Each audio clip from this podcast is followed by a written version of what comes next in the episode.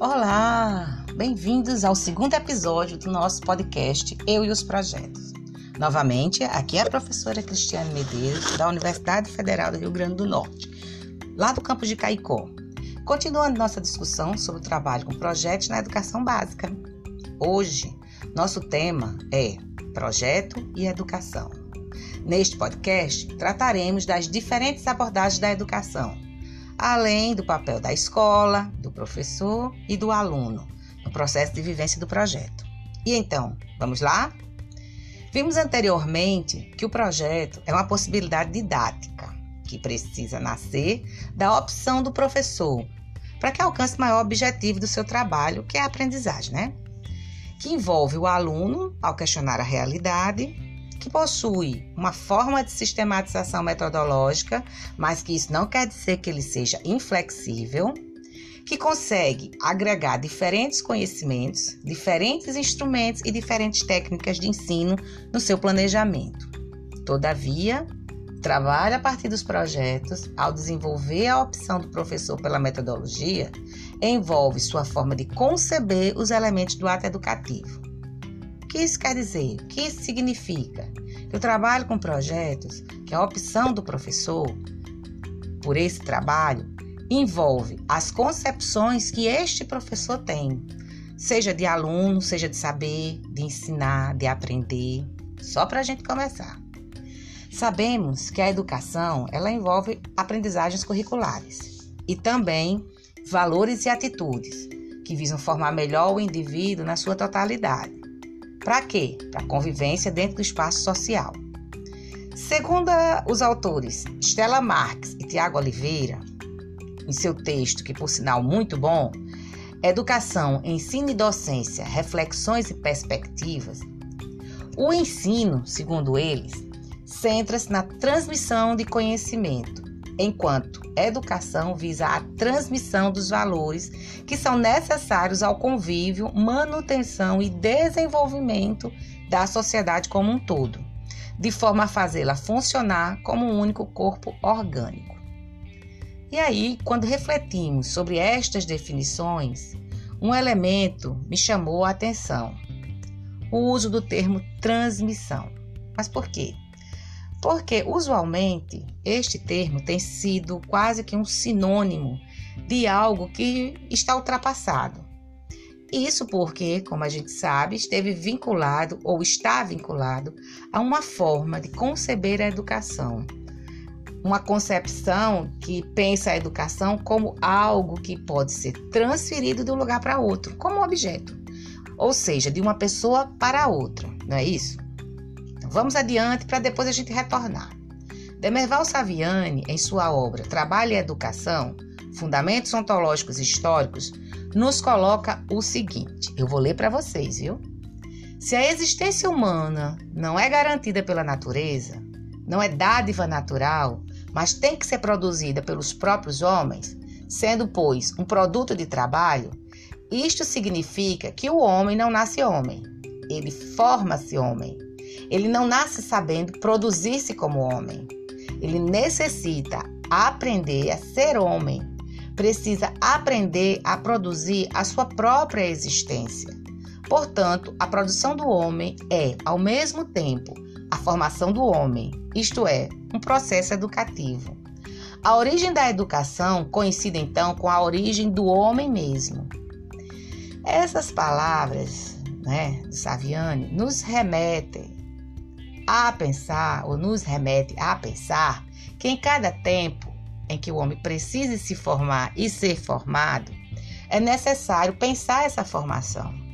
E sabemos que cada tempo tem sua história, isto é, o homem modifica o espaço e com tais mudanças, ele modifica também a relação que estabelece com estes espaços e com quem habita nestes espaços ele deixa a sua marca. Nós deixamos a nossa marca na organização que é proposta para o desenvolvimento dos próprios grupos sociais. Isso implica formas de agir e de pensar. Essas formas de agir e pensar, elas demarcam, por assim dizer, o que se espera das instituições que o próprio homem cria para organizar e definir sua conduta nos diferentes espaços e tempos. Pronto. E agora, o que isso tem a ver com a prática dos projetos na escola? Né? Se partirmos da ideia de que a educação envolve um processo formativo integral do indivíduo e que isto envolve a construção de competências atitudinais e se complementa com o ensino, com a instrução, com os conhecimentos e procedimentos, precisamos então considerar quais elementos podem envolver o desenvolvimento do processo de ensino-aprendizagem, não é mesmo? Aí, retomamos a discussão inicial sobre o ensinar e o aprender, o que envolve alguns outros elementos importantes, lembram? O ensinar envolve a reflexão sobre quem aprende, o que se deve aprender, quando deve aprender, como aprender. O ensino, então, consiste exatamente no planejamento da atividade didática. Inclui o quê? O trabalho do professor como direção nas atividades de estudo dos alunos, certo? Essa discussão, então, entra no campo da didática, que estuda o processo de ensino e como que esse processo vai se desenvolver dentro de uma dada realidade, com base em uma dada teoria. A didática né, ela investiga as condições que são necessárias né, e alguns aspectos que condicionam o processo de ensino-aprendizagem, como aspectos sociais, políticos, econômicos, psicossociais, históricos e por aí vai. Né? Mas por quê? Para quê? Para a formação do indivíduo, para a sociedade em que ele vive, com as suas demandas e as suas exigências. Então, precisamos formar hoje, como sempre, um indivíduo ou um sujeito, depende da concepção que a gente tenha de tais posições, sujeito ou indivíduo, para que ele possa conviver num determinado grupo social, numa determinada situação social. Não é isso? Então, chegamos à conclusão de que a forma como a didática vai se comportar caminha no sentido que a evolução do pensamento educacional segue no contexto histórico. Tal fato vai se consolidar em diferentes abordagens sobre este processo, né? E aí? Aí a gente fica pensando assim, mas o que é uma abordagem? Né? E a gente traz é, a, a, ideia do Elício Gomes Lima no seu texto, Abordagens Pedagógicas e Influências Metodológicas, que nós temos lá no segundo e-book do nosso módulo, do nosso curso, né? que diz o seguinte: Abordagens e proposições educacionais ou tendências pedagógicas são correntes pedagógicas que se vinculam ao processo de ensino e aprendizagem em seu contexto histórico, para explicar e fundamentar as relações que sustentam o processo de ensino e aprendizagem. Portanto, as teorias, as concepções e as tendências pedagógicas são valores e instrumentos que definem as situações concretas de ensino e aprendizagem que são construídas no interior da sala de aula. E aí, são essas abordagens que servem e estão como pano de fundo das ações educativas. Não podemos pensar que a prática do professor tem apenas caráter didático, ou pensar que didático se refere apenas a aspectos metodológicos, ou ainda que o metodológico está desvinculado do contexto sócio-histórico político. Sabe por quê? Simplesmente porque a educação, a escola, o professor tem papéis e funções que são delimitados por esta sociedade. Né? Esta sociedade concreta está, gostemos ou não, constituída por classes sociais, por grupos sociais, que por sua vez têm interesses os mais variados e muitas vezes antagônicos.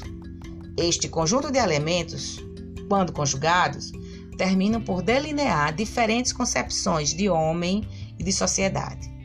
Neste contexto, diferentes ideias sobre o papel da escola, sobre a aprendizagem, sobre como deve se desenvolver as relações professor-aluno, as melhores técnicas pedagógicas e etc. Né? Autores como, por exemplo, Maria das Graças Mizukami, que discute muito bem as tendências pedagógicas, Cipriano Luquezzi, que traz para a gente também isso, José Carlos Libânio, eles discorrem sobre essas diferentes abordagens do processo de ensino-aprendizagem. Assim, entendo desnecessário, ser desnecessário citar todas elas, uma a uma, mas eu deixo claro que é importante que os professores, não é, em qualquer tempo da sua formação, da sua profissionalização, é, conheçam essas perspectivas, né? Saibam diferenciá-las, né? Para quê? Para que a gente possa entender melhor que rumo dar as nossas práticas. Eu digo isso porque é muito comum ouvir frases é, assim. Na prática é uma coisa, na teoria é outra.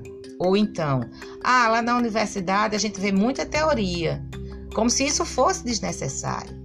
Mas seria mesmo desnecessário? Será mesmo desnecessário aprender? Uma coisa é certa: para muitos professores, a forma como desempenham seu trabalho não tem muita relação com o contexto mundial e a crença de que este contexto mundial não atinge a sua sala de aula. Será isso verdade?